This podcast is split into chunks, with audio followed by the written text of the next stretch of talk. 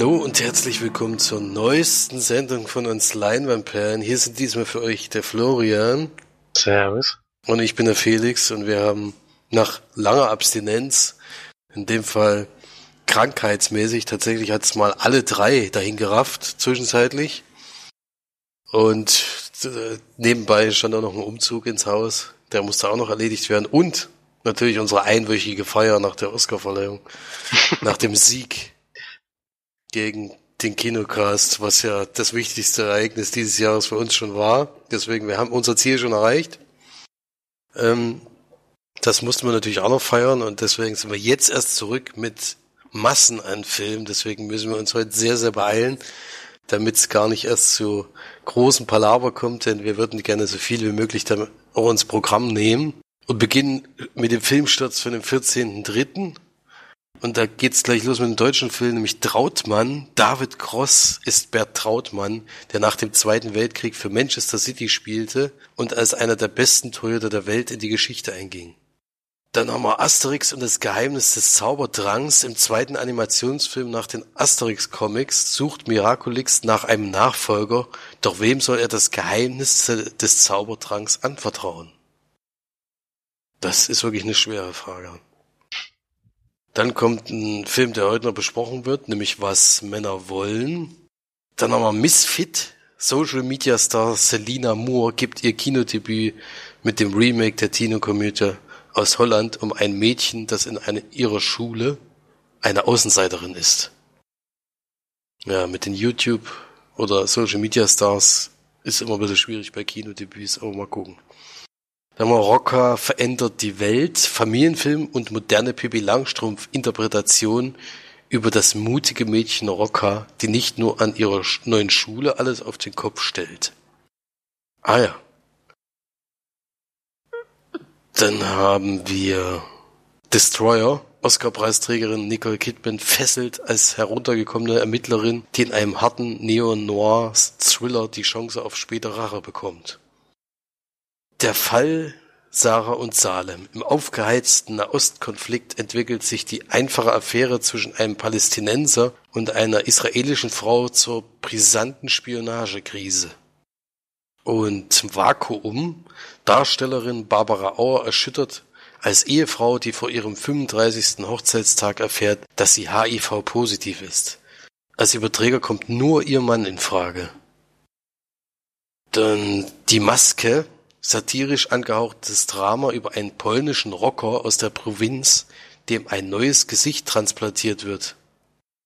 Und das, wenn ich das richtig sehe, es laufen wieder sehr, sehr viele Filme an, vor allen Dingen Dokumentarfilme und viele Filme auch ohne Beschreibung. Deswegen war es das schon für diese Woche und ich gebe weiter an die Filmcharts. Platz 5 ist da Happy Death Day to You.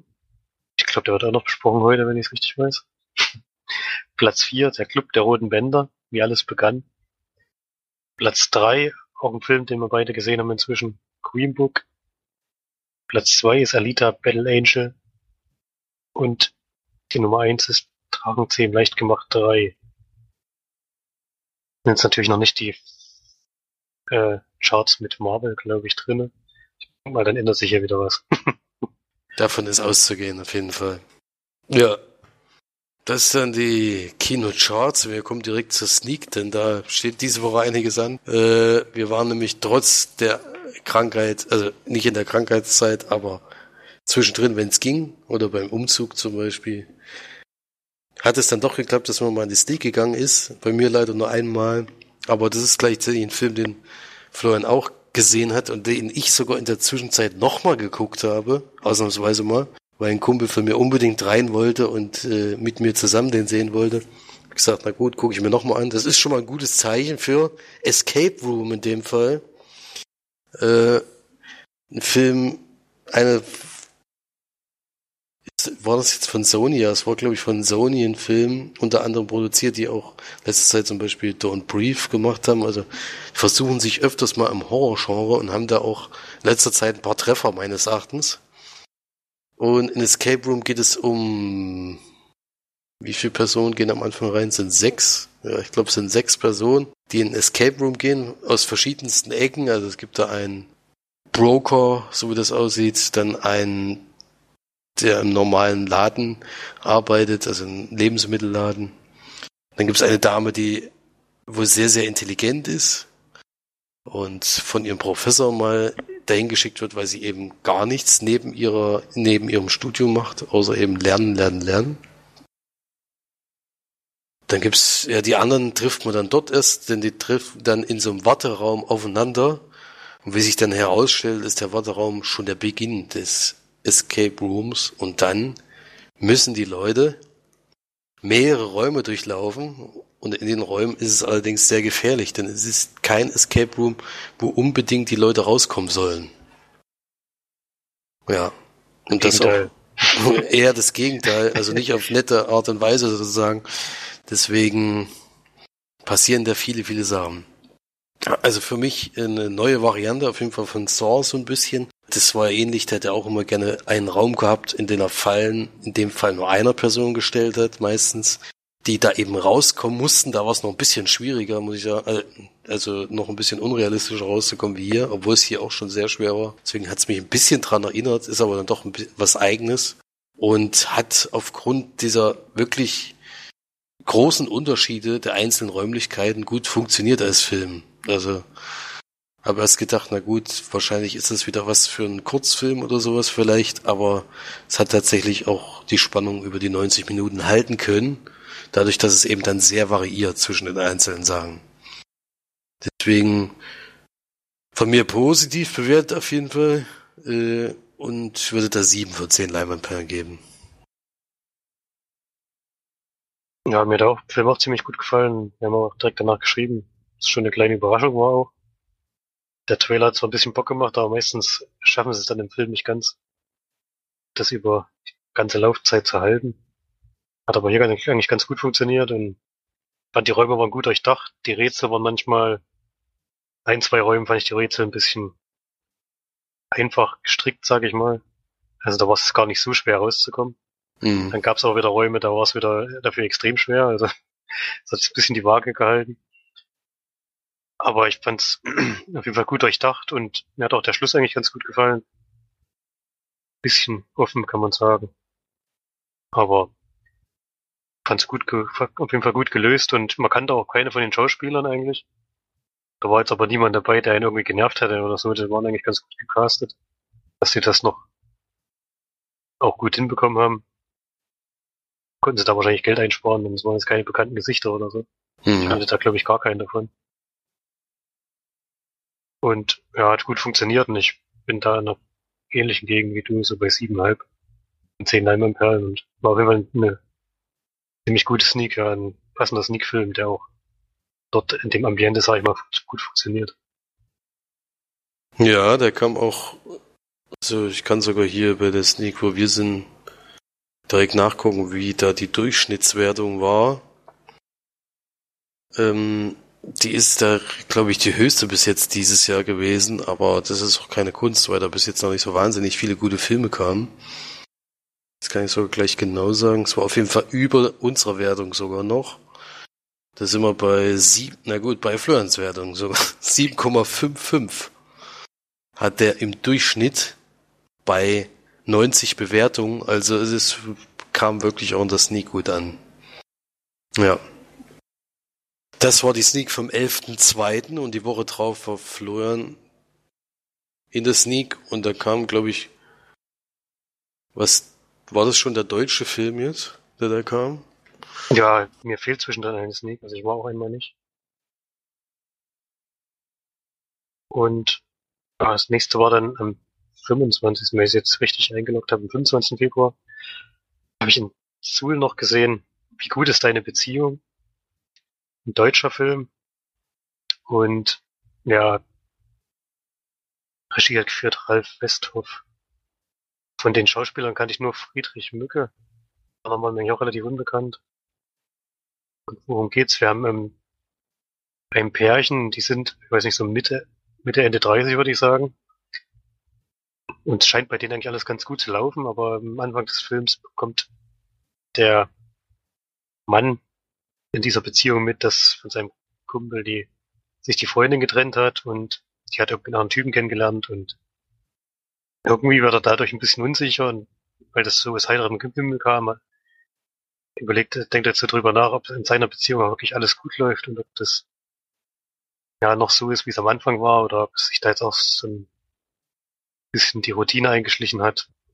Ob er denn jetzt wirklich noch in einer sehr gefestigten Beziehung ist oder ob ihm das gleiche wie seinem Kumpel passieren könnte, dass auf einmal aus heiterem Himmel eben ihm die Frau wegrennt.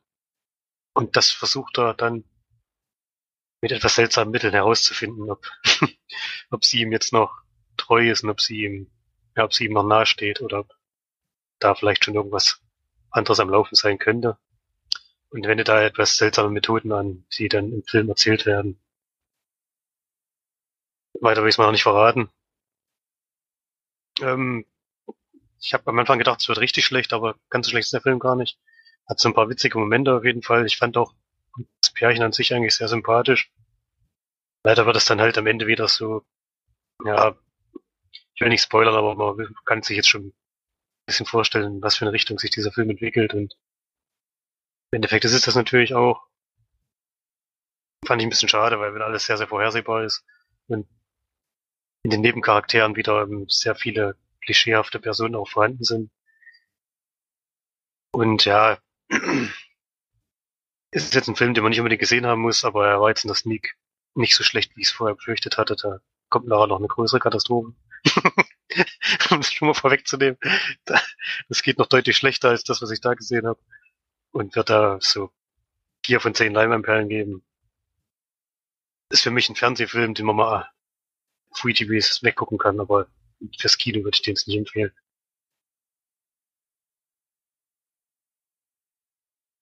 Hm, klingt jetzt eher nach einem Film, den ich nicht nee, sehen das muss. glaube ich, glaube ich, nichts für dich. Sehr danach, dass das nichts für mich ist, ja. Ja, aber dann war es ja eine Woche später in der Sneak, die, also die jetzt gerade ganz aktuelle eigentlich. Und ich habe dir eine Warnung geschickt, aber du hast sie ignoriert. Ich Deswegen, habe nicht, ich hab's nicht gelesen. ich ich mache im, ich mach im Kino nachher mein Handy aus, wenn ich geschrieben habe. Deswegen. Ja, in dem Fall wäre es besser möglich? gewesen, aber du durftest einen unglaublichen Film sehen. Ja, der hat ja jetzt anscheinend inzwischen überall gesneakt und das kam überall überragend an, habe ich jetzt auch im Nachhinein so gehört. also allen ging's so wie mir, glaube ich. Ähm, was Männer wollen kam da. ist ja sozusagen das Spin-off oder wie man das nennt. Von diesem Film aus den 90ern ist der, glaube ich, oder Ende der 80er, ich weiß gar nicht, mit Mel Gibson. Was Frauen wollen.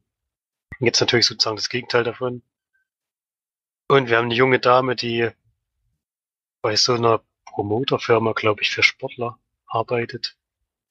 Oder so Agenten halt, die die unter Vertrag nehmen und dann ganze Zeug regeln, hier Werbung und Sponsorenverträge und alles. Und sie möchte da gern befördert werden, es klappt aber nicht, weil sie halt die einzige Frau in so einer Männerfirma ist. Und darüber ist natürlich mega sauer. Und bei einem Unfall, der dann, warum, wie der passiert und so, ist eigentlich alles relativ Wurst und auch ein bisschen peinlich, aber egal. Äh, schlägt halt im Kopf auf, wacht dann im Krankenhaus auf und kann eben die Gedanken der Männer hören. Und dann kann sie sich natürlich nach und nach in dieser Männerwelt zurechtfinden. Ist ja klar, wenn man weiß, was die alle denken, dann läuft das schon. Hm. Äh, Das passiert ja eigentlich häufiger, dass, also jedes Mal, wenn ich den Kopf aufschlage, kann ich von irgendjemandem die Gedanken lesen. Ich habe ihn nur noch Ja. nicht getroffen. Hm. ist, glaube ich, aber im Original auch so gewesen. Bin ich mir jetzt auch nicht mehr sicher. Ja, ich glaube, da war es her. sogar noch, da war es, glaube ich, sogar ein Föhn, der in, in die Wanne fällt oder so. Ich weiß nicht mehr. Ich weiß auch nicht mehr, das ist echt ewig her, ich den gesehen habe. Das ist Ewigkeiten, ja. So war die noch. Und ich weiß auf jeden Fall noch, dass das Original relativ sympathisch ist. Das kann man jetzt für diesen Film ja leider nicht behaupten. Der ist auch nicht lustig. Ist ja theoretisch eine Komödie, aber ist eigentlich stellenweise wirklich peinlich. Und ja, was ist halt immer so ein bisschen komisch, wenn, wenn was Frauen oder was sie zu Drehbuchautoren denken, was könnten denn Männer in ihren Gedanken so der Tag täglich so in sich geben, wenn sie mit Frauen reden oder wenn sie gerade aus dem Büro einer Frau wieder rausgehen, was sie dann so für Gedankengänge haben sollen, die dann natürlich mitgehört werden können, äh, fragt man sich schon so ein bisschen, was da los ist. Äh, ist natürlich auch mega klischeebeladen. Jeder Satz, den irgendein Mann da in Gedanken von sich gibt, hätte man, also wenn man vorher überlegen würde, was wäre halt peinlich genug oder wäre halt angeblich lustig genug, um das denken zu können, dass das in so einem Film funktioniert, kommt dann natürlich auch vor. Vom, vom Humor her ist es halt so flach, dass ich glaube, es hat überhaupt keiner gelacht. Es waren auch ganz wenig nur da, zum Glück, mussten das ertragen. Aber die, die da waren, haben auch nicht gelacht. Also hat insgesamt überhaupt nicht funktioniert, dieser Film. Und wirklich kann man nur da extrem davon abraten. Er macht einfach keinen Spaß und auch da ist wieder so, die Geschichte ist zu vorhersehbar und man weiß eigentlich, nach fünf Minuten weiß man, wie der Film ausgeht und auch wie so die Handlung sich darstellen wird. Und das ist dann halt eins zu eins das, man zu sehen kriegt und weiß nicht, wie mich sowas empfehlen könnte. Da jetzt hier so, weiß nicht, im Girls-Typ oder sowas gefällt. Der da wirklich noch lachen kann über solchen Humor, der bei uns ja schon, wir sind ja schon teilweise angewidert, wenn wir uns sowas angucken müssen. das ist wirklich inzwischen so, weil es halt auch so oft passiert und irgendwie immer noch bei irgendeinem Klientel funktioniert anscheinend, um zumindest die Kosten von solchen Filmen wieder einzuspielen, was schon ein großes Rätsel ist. Aber für mich ist es echt inzwischen sehr peinlich und ich rate auf jeden Fall davon ab, sich so einen Film anzuschauen. Aber ich gebe da auch keine Punkte, weil da war nichts drin, für was ich Punkte geben müsste. Mhm. Ja, also der kam letzte Woche auch hier in das Sneak, deswegen bin ich ganz froh, dass es nicht geklappt hat, dass ich da hingehen konnte. Ich, da hätte ich mich wieder furchtbar aufgeregt. Das, das bringt einfach nichts.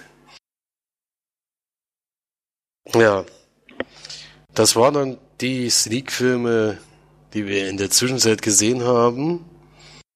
Und kommen wir zu den Kinofilmen, die wir gesehen haben, die auch äh, eine erhebliche Anzahl auf jeden Fall sind. Ähm, und haben einige Oscar-Filme zum Beispiel gesehen, beide. Bef sogar vor der Oscar-Verleihung noch, in dem Fall bei mir, bei dir war es ja eher nach der Oscar-Verleihung. Ja, das stimmt. Ich habe davor noch gesehen Bohemian Rhapsody, der Film, der im Endeffekt den besten Hauptdarsteller bei den Oscars gestellt hat, nach der Verleihung, wie wir jetzt wissen. Und es geht um Queen und, äh, und in ihre Geschichte, wie die als Band zusammengekommen sind und eben wie dieser Erfolg dann irgendwann mal kam und die auch ja als Band sehr erfreut haben, aber die dann eben mit der Zeit, dadurch, dass sie auch sehr unterschiedlich sind, die einzelnen Personen und eher so ein zusammengewürfelter Haufen, so hat man das Gefühl, merkt man dann, dass es zwischen den Leuten dann schon sehr kracht und das führt natürlich irgendwann zu großen, großen Problemen. Ähm, ich will da auch nichts vorwegnehmen. Ich denke mal, die meisten werden es wissen, die den Film gucken. Die sind halt wahrscheinlich große Queen-Fans. Äh, ich kannte es jetzt noch nicht. Also jedenfalls die Bandgeschichte an sich hatte mich davor jetzt noch nicht damit beschäftigt. Und fand es daher sehr interessant. Fand allerdings deutlich zu lang. Das muss ich ehrlich sagen. Und ja, ist natürlich dieses 20 Minuten. Äh, na, selbst dann geht er ja noch zwei Stunden. Also es ist ja. Er geht ja, zwei, St zwei Stunden geht dazwischen fast jeder Film. das ist nichts, so ja, aber wenn meist, das heißt ja nicht, dass die Filme nicht auch zu lang sind. Also gut, wenn man viel zu erzählen hat, dann passt das ja auch, aber ich fand halt hier ist zwischendurch schon ein bisschen Luft. Das, man kann den auf jeden Fall gucken. Äh, bester Film wäre es jetzt dieses Jahr für mich nicht gewesen, aber ist schon ein guter Film. Für Queen-Fans natürlich wahrscheinlich schön, diese Musik im Kino wieder zu hören, vor allem eben mit einem anderen Sänger in dem Fall. Er hat ja die Lieder dann wirklich selber eingesungen es ist ja wirklich ein, fast ein Konzert. Also eigentlich ein ganzes Konzert, was da gezeigt wird. Was natürlich relativ kurz war. Aber da kann man dann tatsächlich nochmal die Musik hören und eben auch live eingespielt. Das ist schon ganz gut. Ein paar andere Sachen, ja, ich sag zu lang und die CGI-Effekte hätten wir weglassen sollen. Also es sieht, es sieht katastrophal aus. Ähm, deswegen. Warum ist denn CGI verwendet? bei, bei dem Konzert am Ende. Ach so. um die Zuschauer darzustellen. Aber es sah schlimm aus. Ja. Deswegen von mir gibt's da sechs von zehn Leinwandperlen. Kann man auf jeden Fall machen. Bin jetzt nicht so mega Queen-Fan. Die Musik ist natürlich sehr stark vertreten in dem Film. Deswegen, äh, aber das ist jetzt kein Minuspunkt für mich. Äh, das gehört halt dazu. Aber es war sehr interessant. Und äh, Oscar für Für besten Hauptdarsteller kann ich nachvollziehen, fand ich auch sehr gut gespielt. Ich fand allerdings auch, dass äh, Christian Bale sehr gut gespielt hat und auch eine sehr schwere Rolle hatte. Aber ich denke mal, dadurch, dass letztes Jahr eine Politikerrolle gewonnen hat, haben sie es dieses Jahr mal andersrum gemacht, weil ich fand die auf jeden Fall auf derselben Ebene ungefähr bei den schauspielerischen Künsten. Ja. Aber ein guter Film. Kann man zu Hause spätestens auf jeden Fall mal gucken. Ja. Bei dir gibt's ja auch was aus dem Kino zu berichten. Naja, ja, hast ja schon Christian Bale angesprochen, da kann man natürlich auch zu dem Film kommen, den es da geht. Hast du jetzt anscheinend auch schon gesehen, wenn ich das richtig ausgehört habe. mhm. äh, es ist Wise, der zweite Mann, und geht über Dick Cheney, der eine Zeit lang Vizepräsident der USA war, unter Dix Junior, wie soll man äh, wie heißt er denn wieder, Mensch? Was, Bush? Genau. George W. Bush Junior. Dings Junior meine ich. Dings Junior. Ich habe mich schon gewundert, welchen Junior du jetzt meinst. Ich war jetzt irritiert erst. Ja. Und, aber der Film äh, behandelt sozusagen seinen Aufstieg vom, ja, so von der Zeit nach der Schule, würde ich sagen. Also so von einem seinen ersten Versuchen im Berufsleben so. Bis ähm, eben zu seiner Zeit als Vizepräsident die auch gezeichnet war von einigen schwerwiegenden Entscheidungen, die er fällen musste.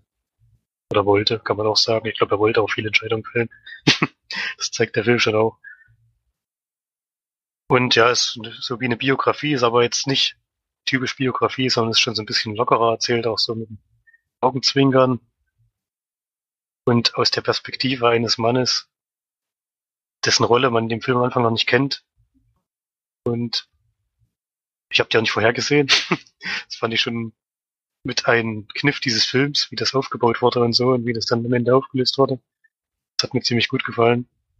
Und ja, es neben Christian Bale haben wir wirklich noch sehr, sehr gute Schauspieler. Amy Adams spielt mit, Steve Carell, Sam Rockwell ist dabei.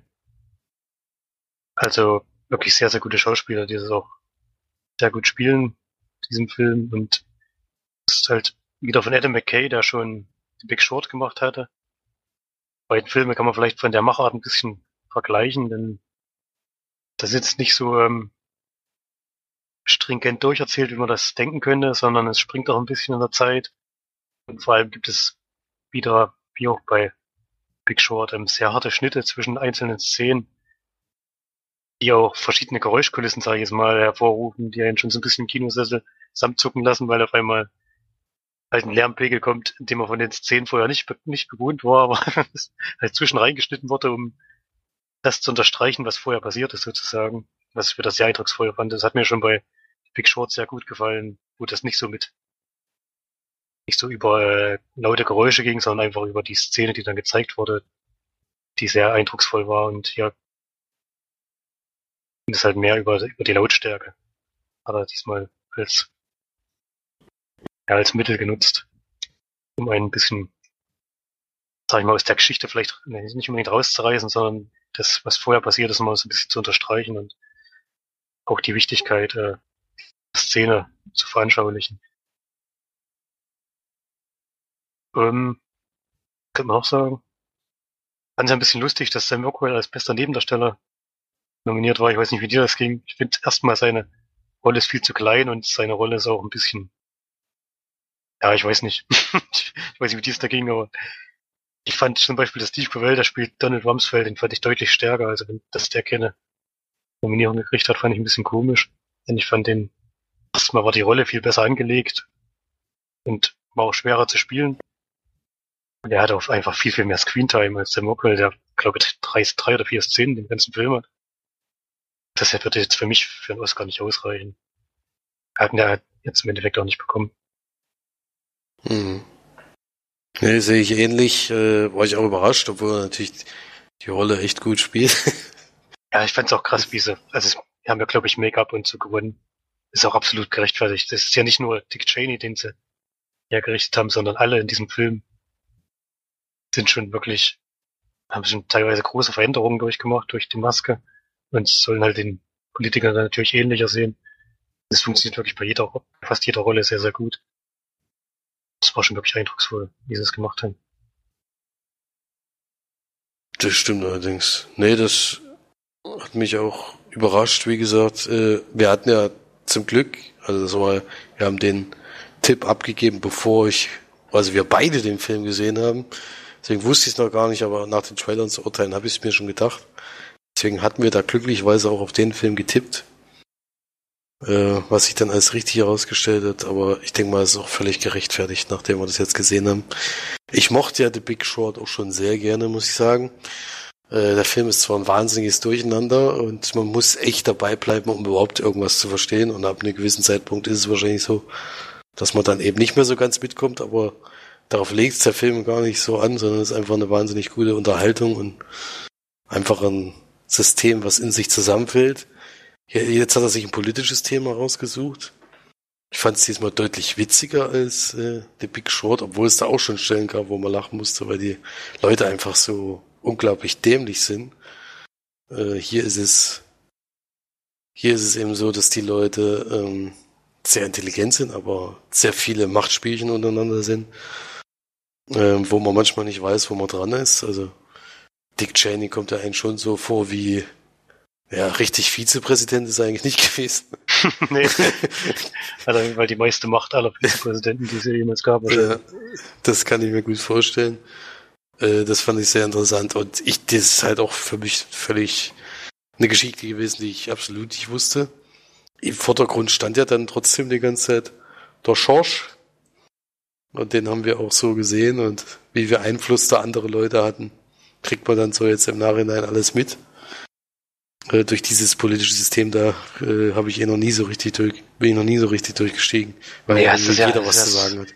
Das ist so ein Film, dass sie ja ständig irgendwelche Schlupflöcher nützen, die in den, die in den Gesetzen noch vorhanden sind, um sich da profilieren zu können. Das fand ich schon sehr krass, wie, äh, wie einfach das auch teilweise anscheinend ging. Ja, ich ja. nehme an, dass diese Stellen schon gestimmt haben. Das ist halt einfach das. Ja, ja sagen, ich bezweifle auch nicht die, die Wirklichkeit des Ganzen. Nur ist es halt wahrscheinlich ein bisschen überzogen dargestellt, damit es auch unterhaltsam ist. So eben wie bei The Big Short. Aber das ist ja völlig gerechtfertigt, das ist ja kein Kritikpunkt. Also wenn ich hätte wählen dürfen, wäre das auf jeden Fall meine Wahl gewesen für den besten Film. Wir wissen ja nur, es ist nicht geworden. Aber ich fand auf jeden Fall sehr unterhaltsam. Und würde den auf jeden Fall weiterempfehlen. Und würde da acht von zehn Leinwandperlen geben. Ja, da habe ich die gleiche Wertung. Es ist halt ein bisschen, was man vielleicht kritisieren könnte, ist schon ein bisschen auf die Fresse Dick Cheney. Also, du das Gefühl, er ist ein bisschen der, der Schuldige an allem oder so. Und es ist ein bisschen einseitig erzählt. Ich meine, das ist natürlich so, wenn man jetzt die Geschichte über eine Person sozusagen macht, dann passiert es wahrscheinlich ziemlich schnell. Aber es war natürlich auch zwischendurch Leute an der Macht, die es auch nicht viel besser gemacht haben, sage ich mal. Beziehungsweise es war ja auch einer an der Macht, der sozusagen das Sagen hatte und das einfach nicht genutzt hat. Oder einfach halt mit, mit, Mitläufer war. Und sich da jetzt nicht irgendwie eingegriffen hat oder so. Und das ist, zeigt der Film halt nicht so richtig, sondern zeigt schon so halt eben Dick Cheneys an vielen Sachen schuld, die da zu unserer heutigen Sicht schiefgelaufen sind. Und das macht der Film dann schon so ein bisschen, ja, rabiat, sag ich mal. Ja. Er überzieht ein bisschen, das kann man schon sagen. Ja, aber muss man vielleicht auch, um das richtig darzustellen, das ist ja zum Beispiel bei dem Dokumentarfilm von Roger Moore, oder, nee, Roger Moore sag ich schon. Michael Moore. Roger Moore ist es, Roger Moore ist, glaub, ist James Bond, ja, gewesen. ähm, Vielleicht hat er auch mal eine Doku gemacht, er weiß es nicht. Ja, vielleicht, mhm. ja. Ist, glaube ich, leider schon gestorben. Aber, aber ist auf jeden Fall bei der Doku über Donald Trump natürlich ähnlich. Das ist natürlich auch auf die Fresse Donald Trump. Er kriegt sozusagen alte Schuld aufgeladen, die es gibt.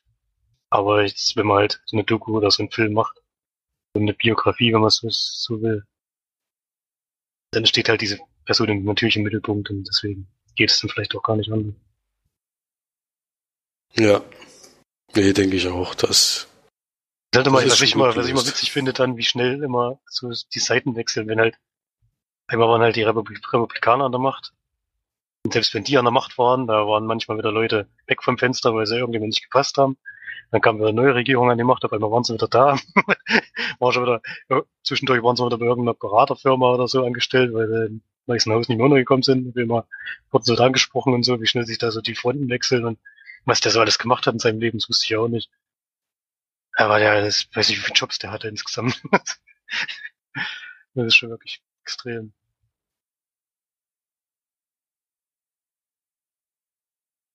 Mhm. Ja, auf jeden Fall interessanter Film, kann man empfehlen. Und sollte man auf jeden Fall gucken. Kommen wir gleich mal zum letzten Oscar-Film. Ist das schon der letzte, den wir jetzt besprechen dürfen? Aus dem Kino, ja. Aus Ich habe schon bei Netflix mal reingesehen, der auch nominiert war. Also nicht als bester Film. Für ein paar Oscars. Ich dachte jetzt Roma. Nee, den habe ich noch immer noch nicht gesehen. Ja. Also Green Book haben wir noch geguckt.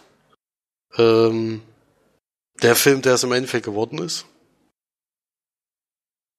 Äh, bei mir ist schon ein bisschen länger her, deswegen fassen, fassen du mal bitte zusammen.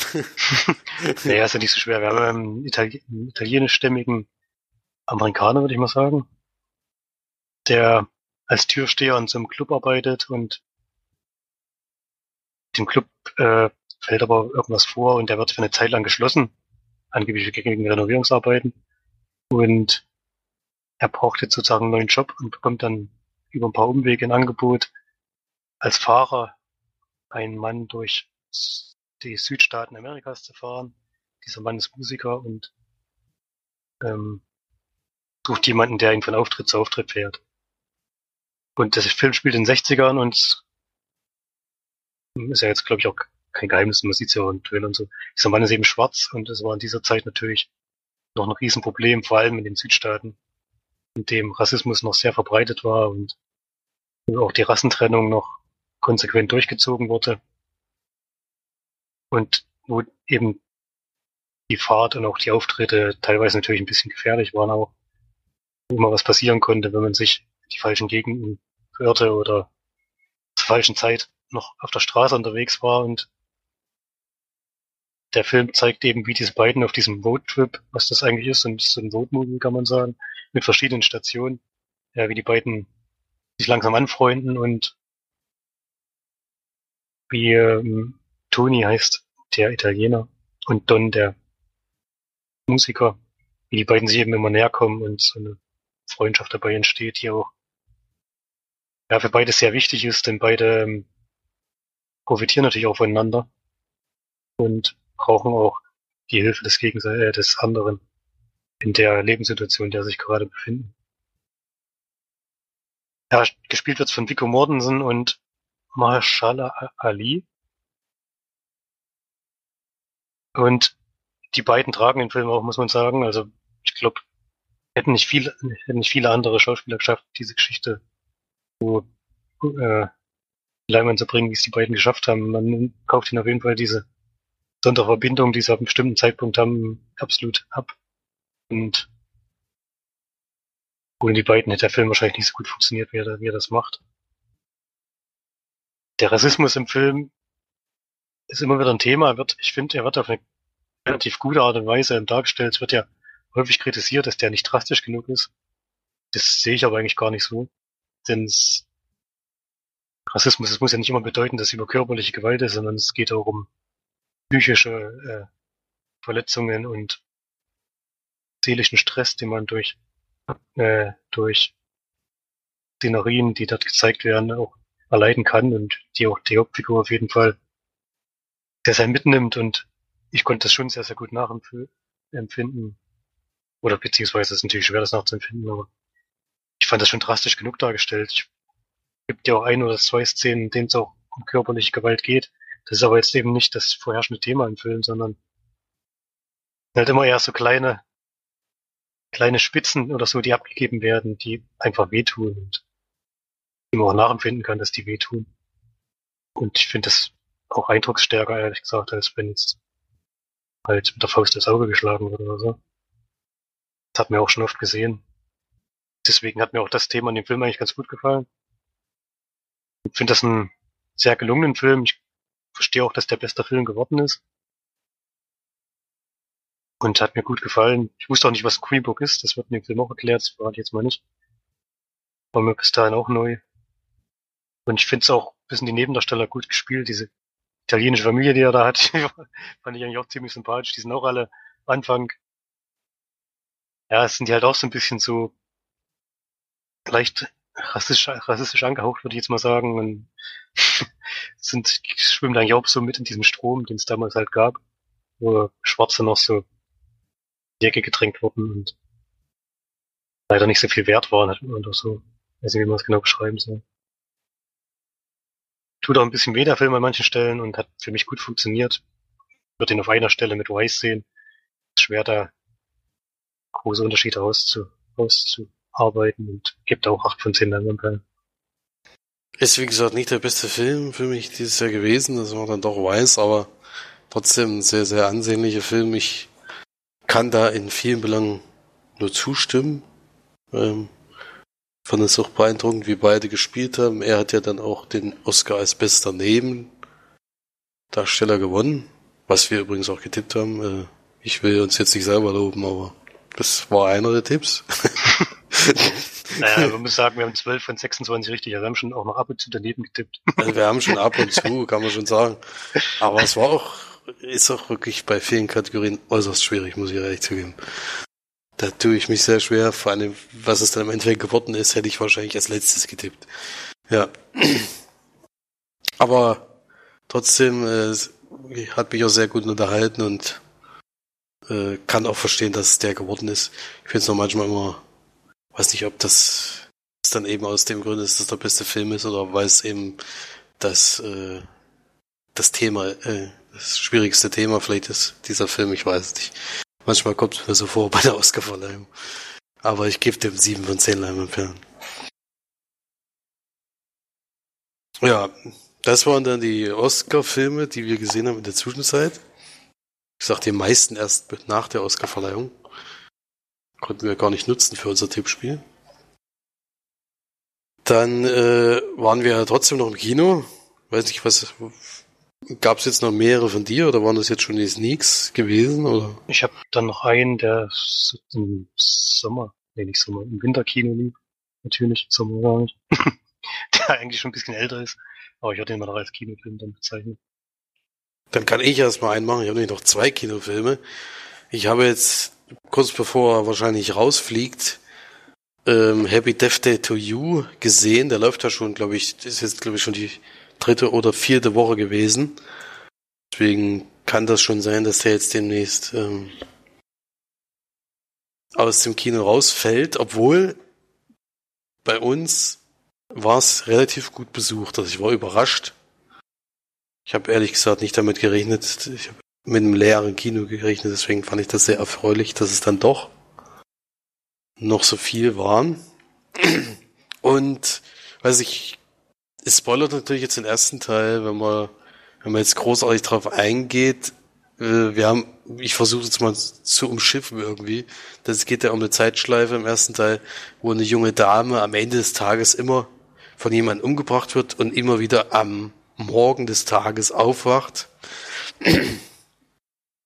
und den Tag wieder erlebt und eben die ganze Zeit versucht herauszufinden, was ist eigentlich passiert, äh, warum bin ich in dieser Zeitschleife und wie komme ich da raus, am besten ohne zu sterben.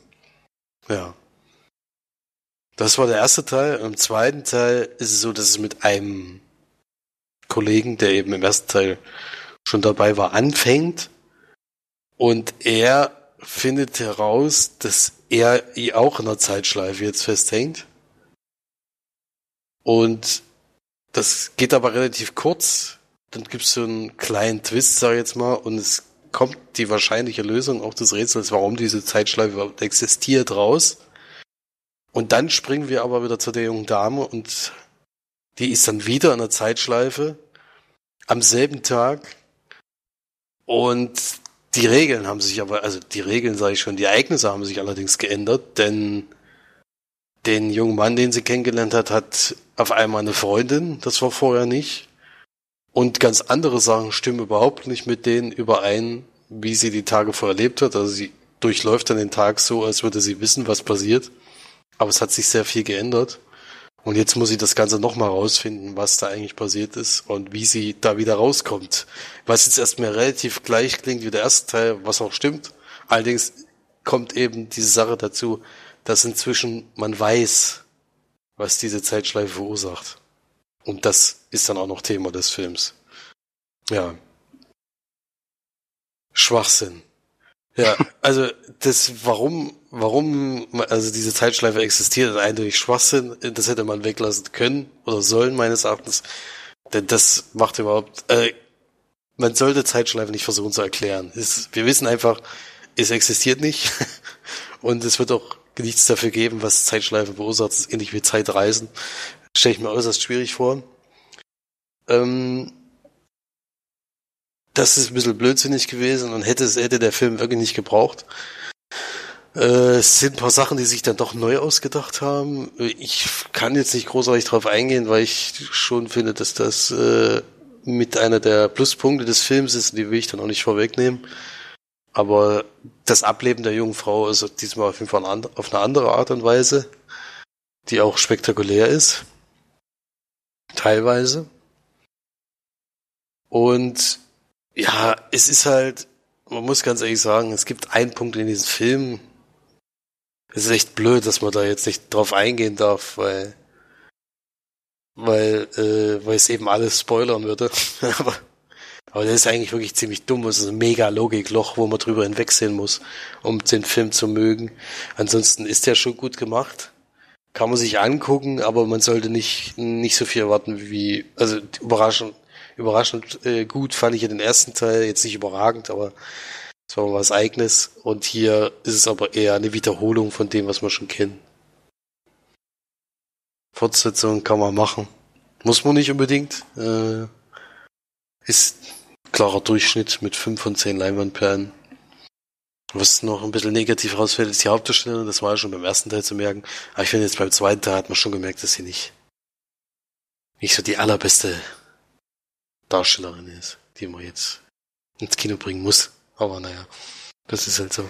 Ja, aber dann kommen wir mal zu deinem letzten, etwas älteren Film, den du im Kino gesehen hast. Ja, ich glaube aktuell war vor einem halben Jahr so im Kino. Jetzt gar schon ein bisschen länger her. Und zwar ist das Gundermann, auch ein deutscher Film von Andreas Dresen.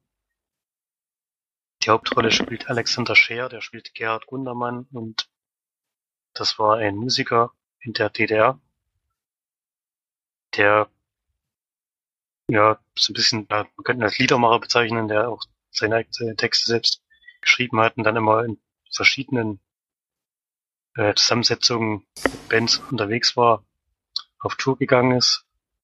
Allerdings eher so im kleineren Stil, würde ich mal sagen. Jetzt nicht auf großen Bühnen, sondern wirklich so in, in Lokalen oder mal kleineren Locations, die sie vielleicht füllen konnten.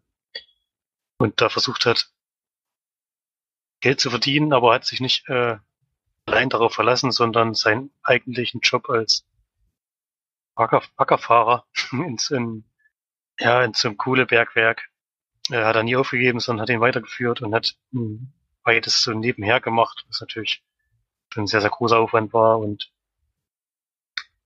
diese beiden Karrieren zeigt der Film, aber eben auch ähm, so seine persönliche Seite. Er auch schon während seiner Zeit als Musiker hat er sich der SED angeschlossen und ist auch als Spitze der SED vorgegangen und auch äh, Mitglieder seiner Band bespitzelt. Das ist kein Spoiler, das kommt direkt am Anfang des Films. Äh, ist das schon Thema und begleitet uns dann auch im Film, denn nach und nach kommt es alles raus und er selbst hat er schon so ein bisschen vergessen, was er da alles so erzählt hat und ist dann auch selbst so ein bisschen überrascht, was das alles auch für Konsequenzen hat für ihn und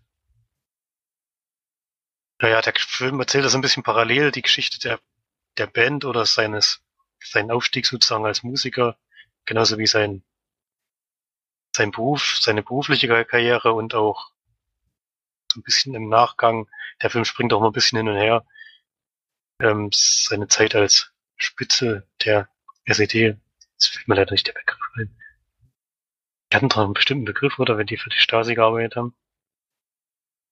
Das sind doch Spitzel, oder nicht? Das fällt mir jetzt gerade nicht ein.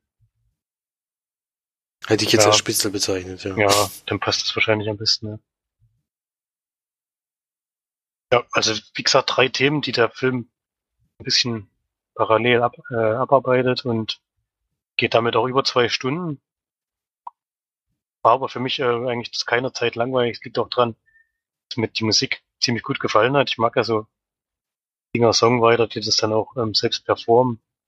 Und ist auch so, dass Alexander Scheer alle Songs im Film selber singt, die auch lange vorher eingeübt hat und das auf eine sehr gute Weise macht, finde ich. Also mir hat das ziemlich gut gefallen, wie er das überbringen konnte. Hat mir sowieso in der Rolle gut gefallen. Und ich kannte die Person vorher überhaupt nicht. Ich kannte auch die Musik nicht.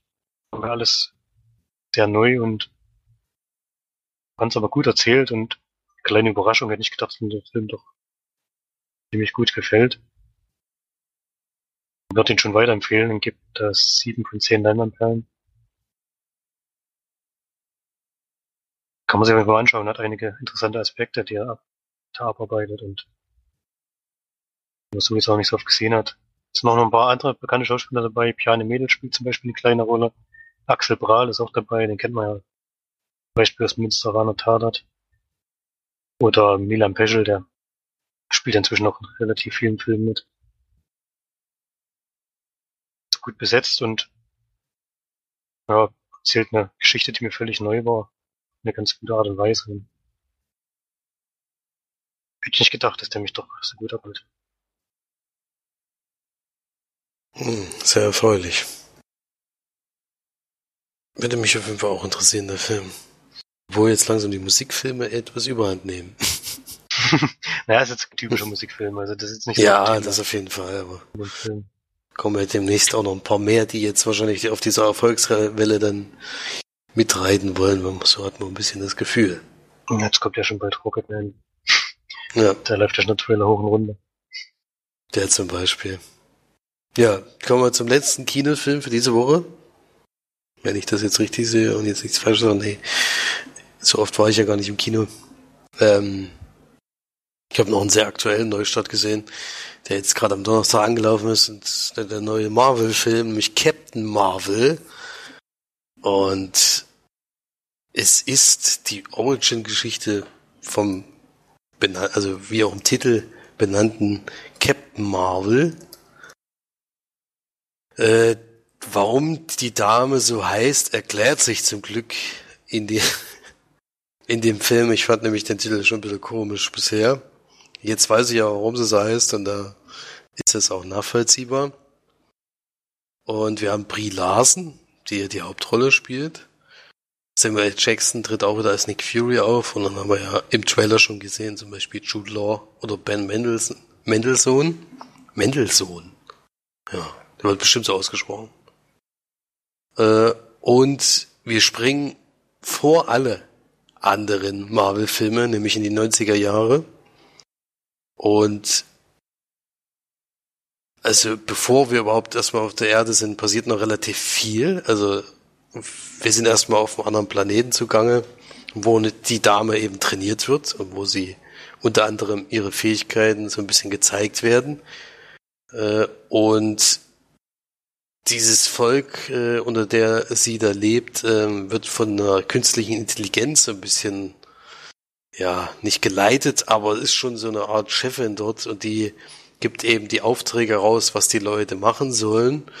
Und bei ihrem allerersten Auftrag, den sie in der Truppe eben vollführt oder durchzieht, äh, passiert es eben, dass sie abgekapselt wird von der Truppe und dann durch eine Verfolgungsjagd äh, von, von den Leuten, die sie bekämpft, äh, äh, durch Zufall auf die Erde kommt und dort so ein bisschen strandet und auch kommunikativ, die Kommunikation zu den anderen ist eben unterbrochen und sie muss da ein bisschen zurechtkommen. Und wie man sich vorstellen kann, äh, zu dem Zeitraum gab es noch keinen einzigen Superhelden, also jedenfalls nicht bekannt in dem Fall.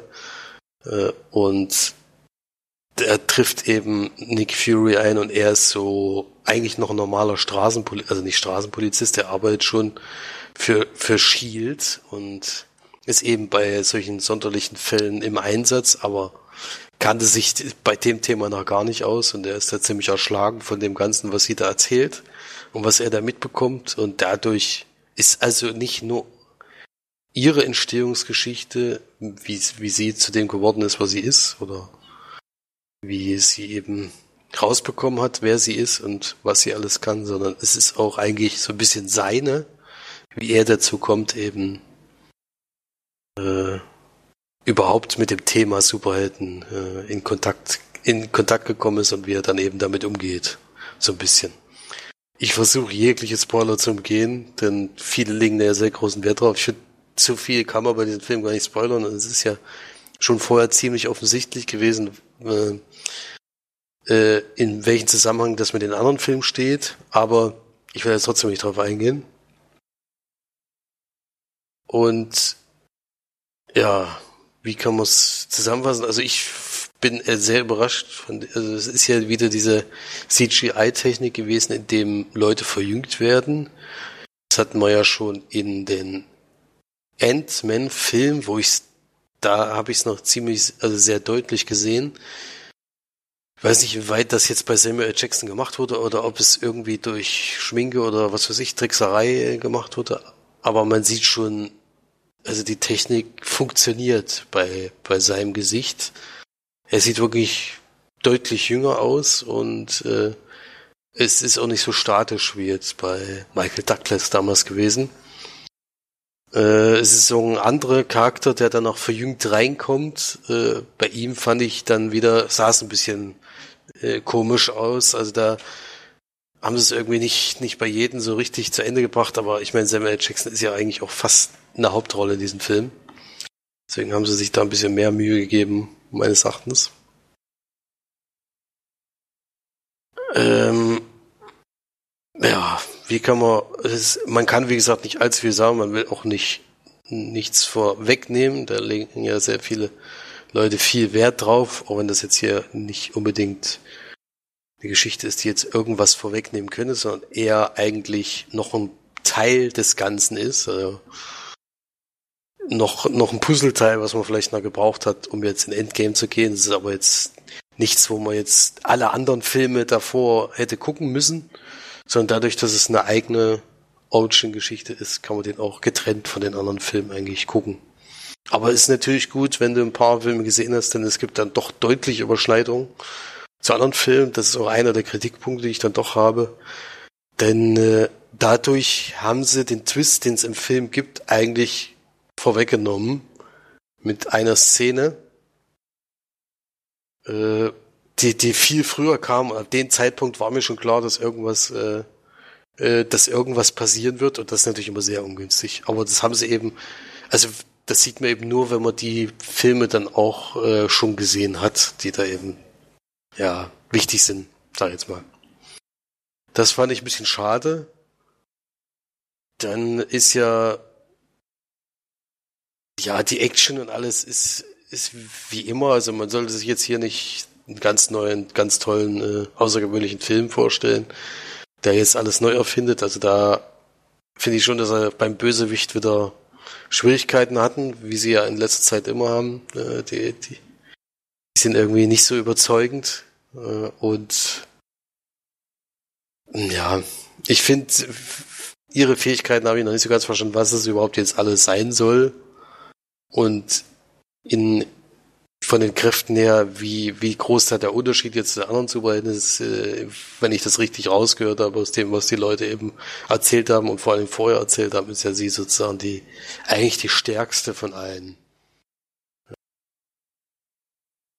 Die nochmal, noch mal stärker ist als alle Leute. Also, denen ihre Fähigkeiten noch viel besser sind. Ja. Deswegen bin ich gespannt, wie das eben jetzt weitergeht. Äh, Endgame ist ja gar nicht mehr so lange hin und bei dem Film, äh, also wird jetzt, es gibt jetzt keine direkte Überschneidung zu, zu Endgame, also dass man jetzt sagt, oh, man hätte jetzt schon was vorweggesehen, was da wichtig ist, das ist es nicht. Aber Da kommt schon noch was im Abspann, was dann, was dann ein bisschen was erklärt, wenigstens. Ja.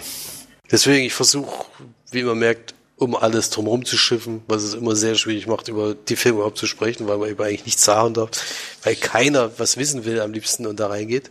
Was ich ziemlich witzig fand, ich war im Kino in der 2D-Vorstellung glücklicherweise, gab es nur eine am Tag, die war aber auch nahezu ausverkauft und neben mir saßen, zwei junge Mädels, vielleicht ja, 14 oder 15 in der Richtung. Ähm, und die sind ja komplett durchgedreht bei allen Sachen. Also das hast du ja sonst eigentlich immer nur bei diesen was weiß ich, YouTube-Stars, die es da so gibt. Und wenn die mal auftreten oder wenn, was weiß ich, Twilight früher gekommen ist, sind die auch immer fast in Unmacht gefallen. Äh, hier war es diesmal bei einer Comic-Verfilmung. Und da ging es ja schon bei den Trailern davor los. Da, die sind schon völlig, die Trailer, die ich schon zehnmal gesehen habe, gedacht habe, naja gut, dann sehe ich halt nochmal den Spider-Man-Trailer und den Endgame-Trailer, aber die sind da völlig ausgerastet. Schon bevor der Film losgeht, auch während des Films die ganze Zeit fast, äh, ja, ja, ist hier die Luft fast weggeblieben vor, was weiß ich, also für solche Leute ist es halt gemacht, man merkt halt doch, dass es äh, beim jüngeren Publikum sehr, sehr gut ankommt alles und da wird auch sämtliche Logiklöcher und sämtliche äh, Durchschnittlichkeit bei Action-Szenen äh, und unfertigen Szenen äh, verziehen, sondern ist einfach alles geil. Deswegen passt das schon. Für die ist es auf jeden Fall gemacht. Ich habe inzwischen ein bisschen zu viele Superheldenfilme gesehen, muss ich sagen. Deswegen haut mich das jetzt nicht mehr so vom Hocker, aber ich fand ihn trotzdem von den letzten Marvel-Film, den ich gesehen habe, auf jeden Fall einer der besseren. Und Brie Larson ist auf jeden Fall ein sympathischer Charakter. Ich ein bisschen schade finde, ist eben, dass sie wieder so lustig haben versucht zu machen. Was hätte jetzt nicht unbedingt sein müssen, es wird halt kein Superheld mehr ernst genommen, seitdem eben diese One-Liner so erfolgreich sind. Finde ich ein bisschen schade. Aber das wird wohl so weiter durchgezogen. Und kann den auf jeden Fall empfehlen. Äh, ist jetzt kein Totalausfall, äh, man sollte aber nicht zu viel erwarten und man, es erinnert dann doch stark an, an andere aus diesem MCU. Halt damit muss man sich, muss man halt klarkommen. Aber trotzdem ein ansehnlicher Marvel-Film und für mir 6 von 10 Leinwandperlen. Ja. Das ist jetzt aber erstmal der vorletzte, oder? Dann wird irgendwie neu gestartet nach Endgame. Na, ich bin mir, hab ich bin mir noch nicht so ganz sicher, was Endgame im Endeffekt ist. Ist jetzt Endgame das Ende und dann wird neu gestartet oder ist Endgame vielleicht mit offenem Ende am Ende, dass es weitergehen könnte? Also ich bin ja ursprünglich der Meinung gewesen, dass der neue Spider-Man-Film, der ja im Juli dann auch schon kommt, der war eh schon verwunderlich, dass der jetzt sozusagen sofort kommt, weil man ja dann eigentlich draus schließen kann, äh, also irgendwas muss bei Endgame passieren. Entweder geht es eben so aus, dass es offen ist und dass es weitergeht, was ich nicht, mir nicht vorstellen kann. Die einzige Vermutung, die ich hatte, ist, dass Spider-Man sozusagen vor Endgame spielt, was dann wieder Sinn machen würde. Allerdings, wenn ich das aus den Artikeln so bisher rausgenommen habe, soll das trotzdem dann nachspielen. Deswegen weiß ich nicht, ob da jetzt ein Neustart ist.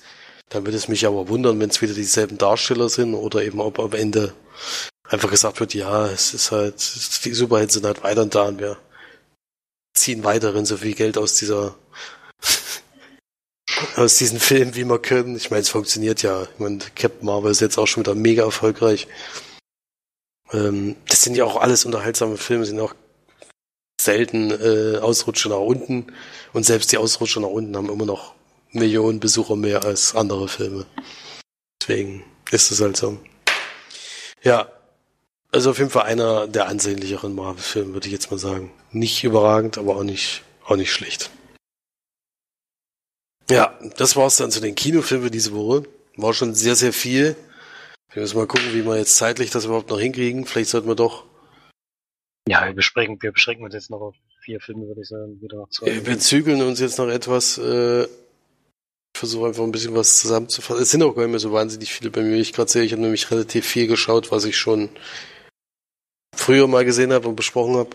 Äh, also noch nicht besprochen habe, aber eben schon sehr, sehr alt ist. Äh, Deswegen muss man da gar nicht groß drauf eingehen. Was wir vielleicht noch besprechen können, ist Luna.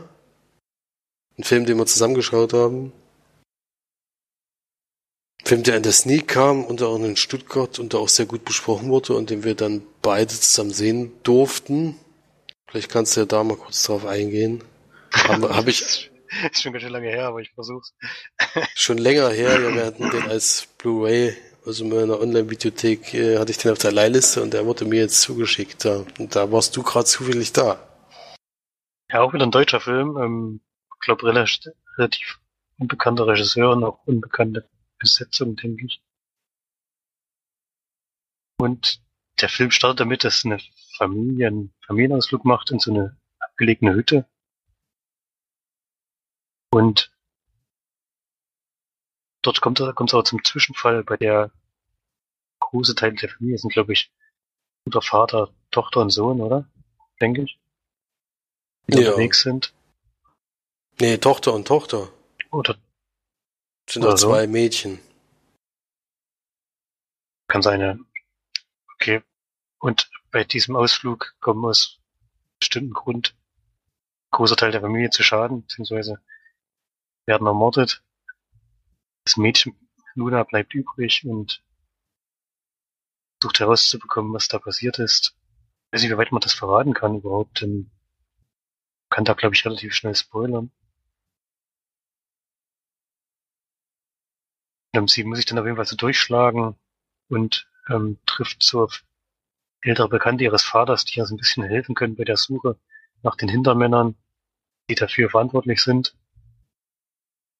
Und ist dann so ein Thriller, mh, der so ein bisschen halt versucht, die Geschichte hinten aufzudröseln und herauszubekommen, wie es dazu kommen konnte, dass diese Familie eben ins, ja, ins Visier dieser Verbrecher gekommen ist. Was ich immer noch mehr verraten kann. Hm, Muss man ja nicht. Denke ich. Nee, genau. Ist eigentlich ganz schön erzählt, die Geschichte, finde ich.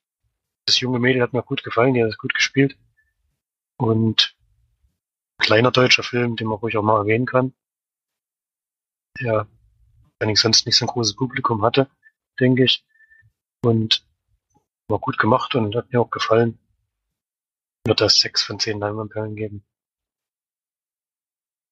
Ja, bin ich ähnlicher Meinung. Ähm, war auch positiv überrascht. Äh, allerdings fand ich dann doch die Geschichte sehr gewöhnlich. Es ist dann doch immer so vorhersehbar, was da passieren würde.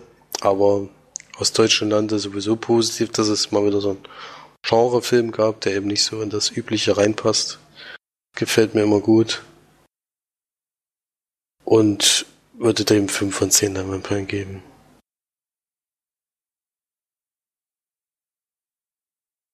Genau. Ja, das war dann Luna, genau. Dann habe ich noch einen weiteren Film zu Hause gesehen. Auch, wie gesagt, aus der Blu-ray-Sache, die mir eben so zugeschickt wird. Und da habe ich tatsächlich jetzt den zweiten Film gesehen von, äh, wo ich, ich habe vor kurzem erst Christopher Robin besprochen. Das ist äh, die Geschichte sozusagen von dem Vater gewesen, wie er auf die Idee für das Buch gekommen ist und wie wie die Familie dann erschlagen wurde von dem Erfolg und was das eben mit den Leuten gemacht hat.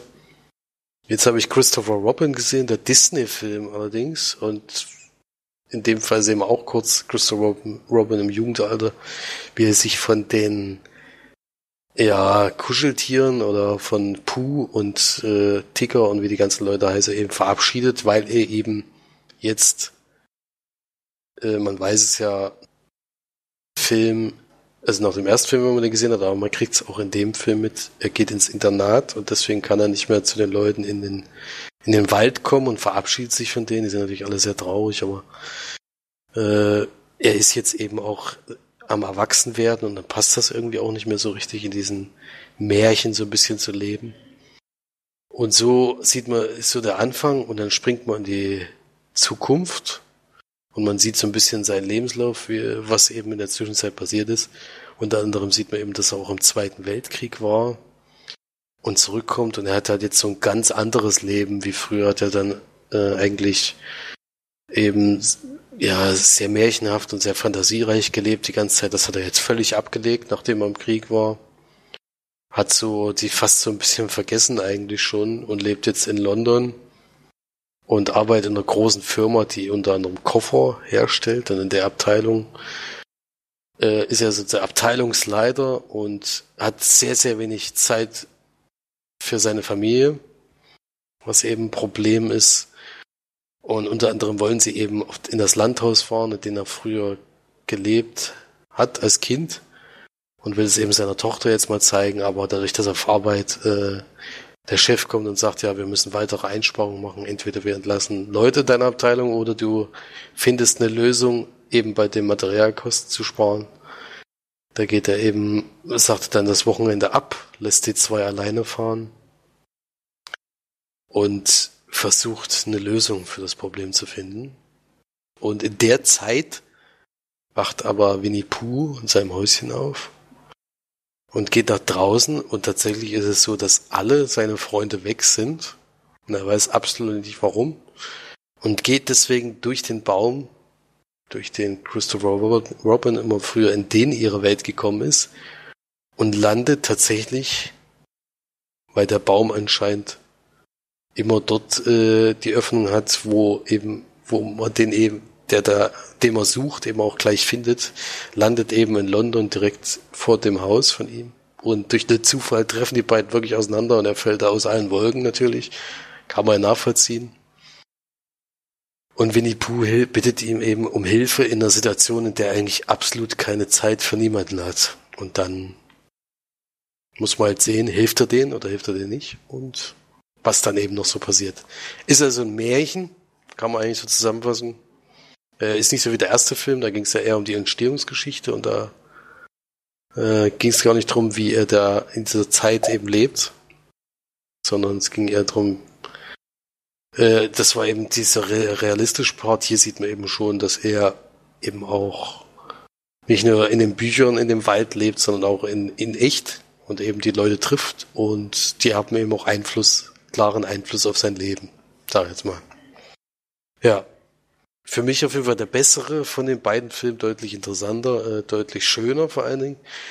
Äh, ich fand es am Ende ein bisschen abrupt, wie dann so dieses Umschwenken kam von, von, von den Leuten, äh, bei denen ihren Gedanken kamen, den sie haben. Aber das ist eben der Zeit geschuldet gewesen wahrscheinlich, weil eben der Film, dadurch, dass es Kinderfilm ist, eben nicht allzu lange gehen soll. Aber es war ein bisschen abrupt, fand ich. Aber ansonsten habe ich den sehr gerne gesehen. Äh, war auf jeden Fall einer der besseren Disney-Filme in letzter Zeit. Leider wenig erfolgreich, aber fand trotzdem auf jeden Fall schön gemacht. Ist halt ein Märchen für Groß und Klein. Haben beide dran Spaß. Äh, ist auch sehr ernst an manchen Stellen. Also für ganz Kleine würde ich es gar nicht so empfehlen. Ich glaube, das ab sechs, das finde ich dann doch ein bisschen früh. Würde ihn eher ab zwölf sehen, aber dann denke ich mal, ist der für alle was, wenn man ein bisschen Fantasie noch hat. Deswegen gebe ich da sieben von zehn Leinwandperlen. Ja, dann mache ich mal noch einen, der auch für, für mehrere Oscar-Sekunden nominiert war, nämlich ist der Filmsong auf jeden Fall. Ähm, schauen wir noch schnell. Beste Kostüme und bestes adaptiertes Drehbuch. Nämlich The Ballad of Buster Quacks habe ich mir angeschaut, den neuen Film der Coen-Brüder. Den gibt's bei Netflix. War dann, wie gesagt, mal kurz im Kino, damit er auch Oscars zugelassen wird, aber ist dann schnell wieder bei Netflix ins Programm gekommen. Dort kann man den sich anschauen. Und ist ein Western, der aufgeteilt ist in sechs Kurzgeschichten, die auch äh, völlig, un, äh, völlig unabhängig voneinander sind. Also es sind halt ist nicht ein Western, sondern sechs Geschichten, die in dem Western-Umfeld stattfinden. Und wieder tolle Schauspieler dabei natürlich, wie eigentlich immer, wenn Coen-Brüder was machen. Tim Blake Nelson, Brendan Gleeson, Liam Neeson, James Franco. Also sind wieder gute Schauspieler dabei. Ich will jetzt gar nicht auf die sechs Geschichten einzeln eingehen. So, dass die teilweise, zumindest es war das so mein Empfinden von der Qualität, ziemlich äh, abfallen oder sehr gut sind. Mir haben drei sehr gut gefallen. Eine fand ich okay. Und zwei haben mir nicht zugesagt. Die fand ich auch relativ langweilig. Und dadurch ist finde ich es auch schwierig, den Film als Ganzes zu bewerten, denn jede Geschichte ist natürlich so ein bisschen einzeln zu sehen. Es sind ja auch immer wieder neue Darsteller, also die dort mitspielen. Und ja, wenn der Film sieht, die Geschichte mit Liam Neeson hat mir am besten gefallen. Die fand ich schon sehr eindrucksvoll. Auch sehr bitter und hat auch wehgetan. kann man nicht anders sagen. Die ist auch relativ kurz, also wer Silvester nicht so mag, die eine Geschichte, kann man sich gerne mal anschauen. Jetzt schaue ich mal schnell. Meal, Meal Ticket heißt die. Gibt's im schon. Ja, so Leute, die mit so einem Theaterwagen rumfahren und da was aufführen. Mehr verrate ich mal nicht.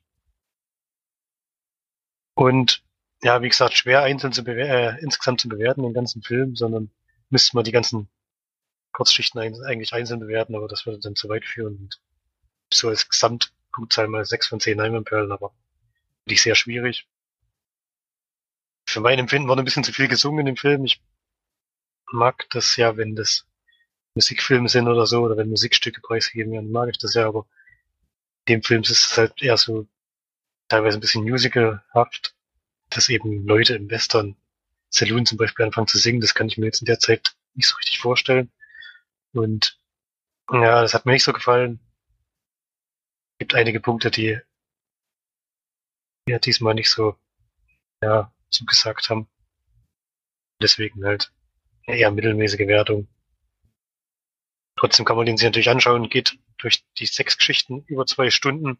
Also braucht schon ein bisschen Sitzfleisch, aber man kann die natürlich auch aufteilen und drei am einen Tag und drei am nächsten Tag schauen. Also das funktioniert natürlich in dem Fall genauso. Kann man machen. Aber es wundert mich jetzt nicht, dass er keinen Oscar gewonnen hat für irgendeine Kategorie.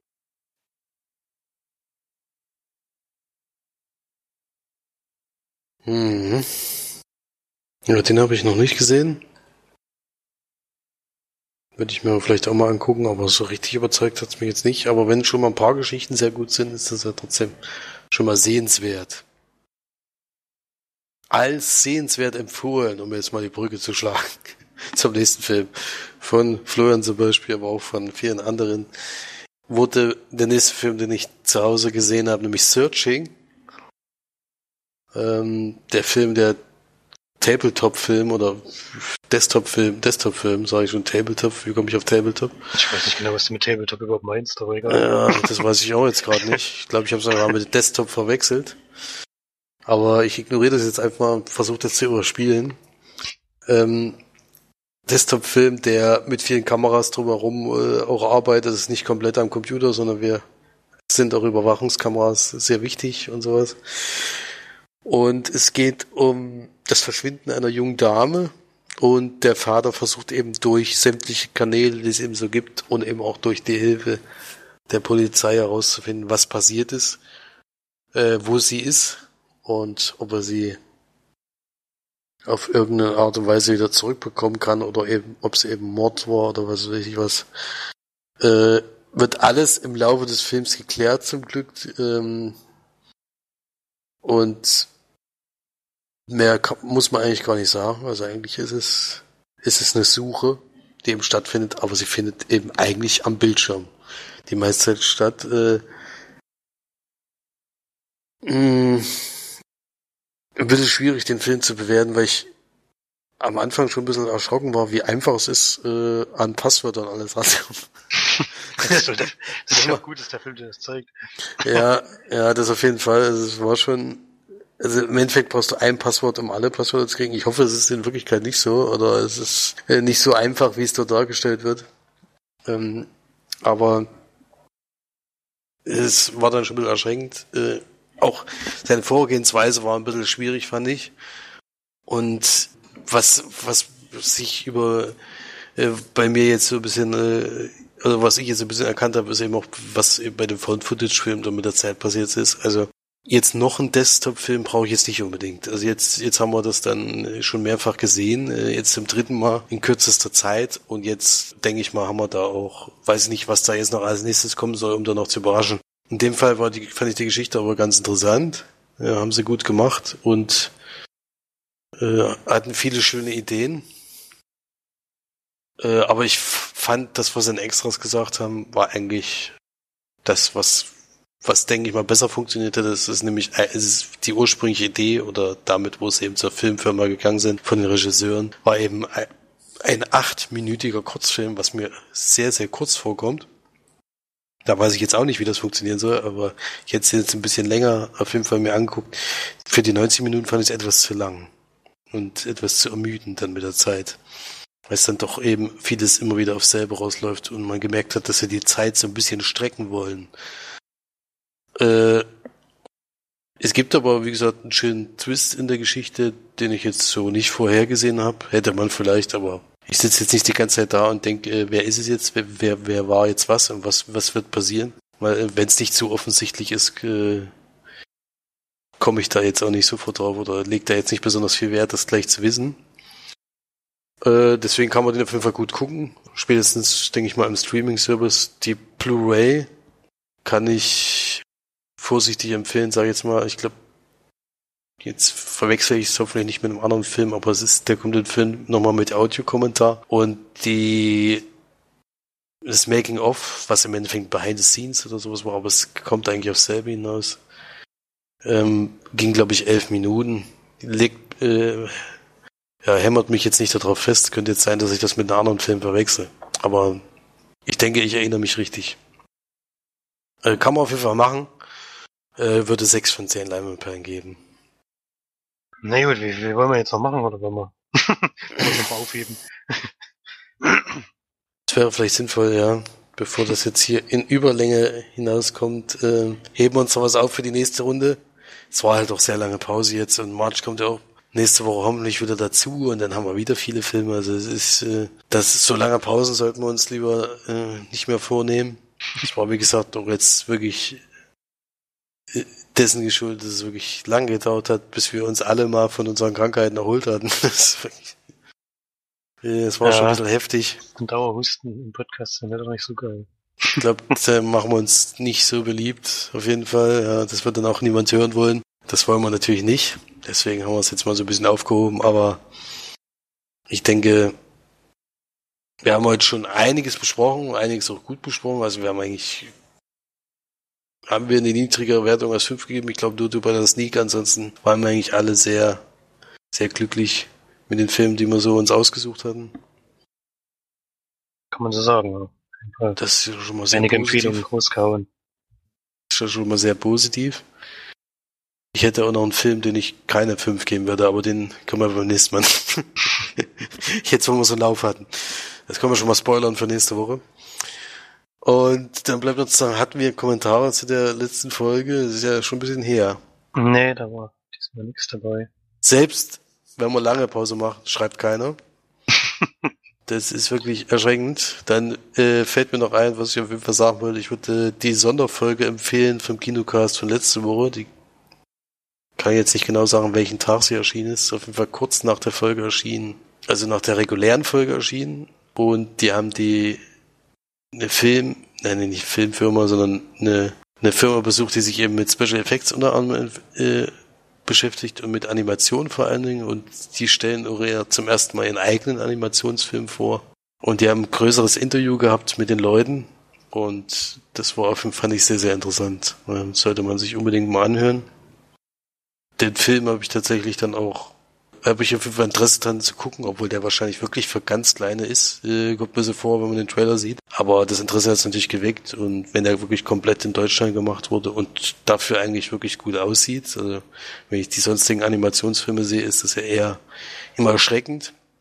Ja, da kann man den bestimmt mal gucken und das, was sie bis jetzt gemacht haben, vor allen Dingen sehr interessant. Also sie sind auch an einigen Hollywood- Hollywood-Produktionen eben dran gewesen, haben die mit, mit dran gearbeitet, vor allen Dingen eben an den Special Effects und da kann man sogar schon ein bisschen was nachgucken.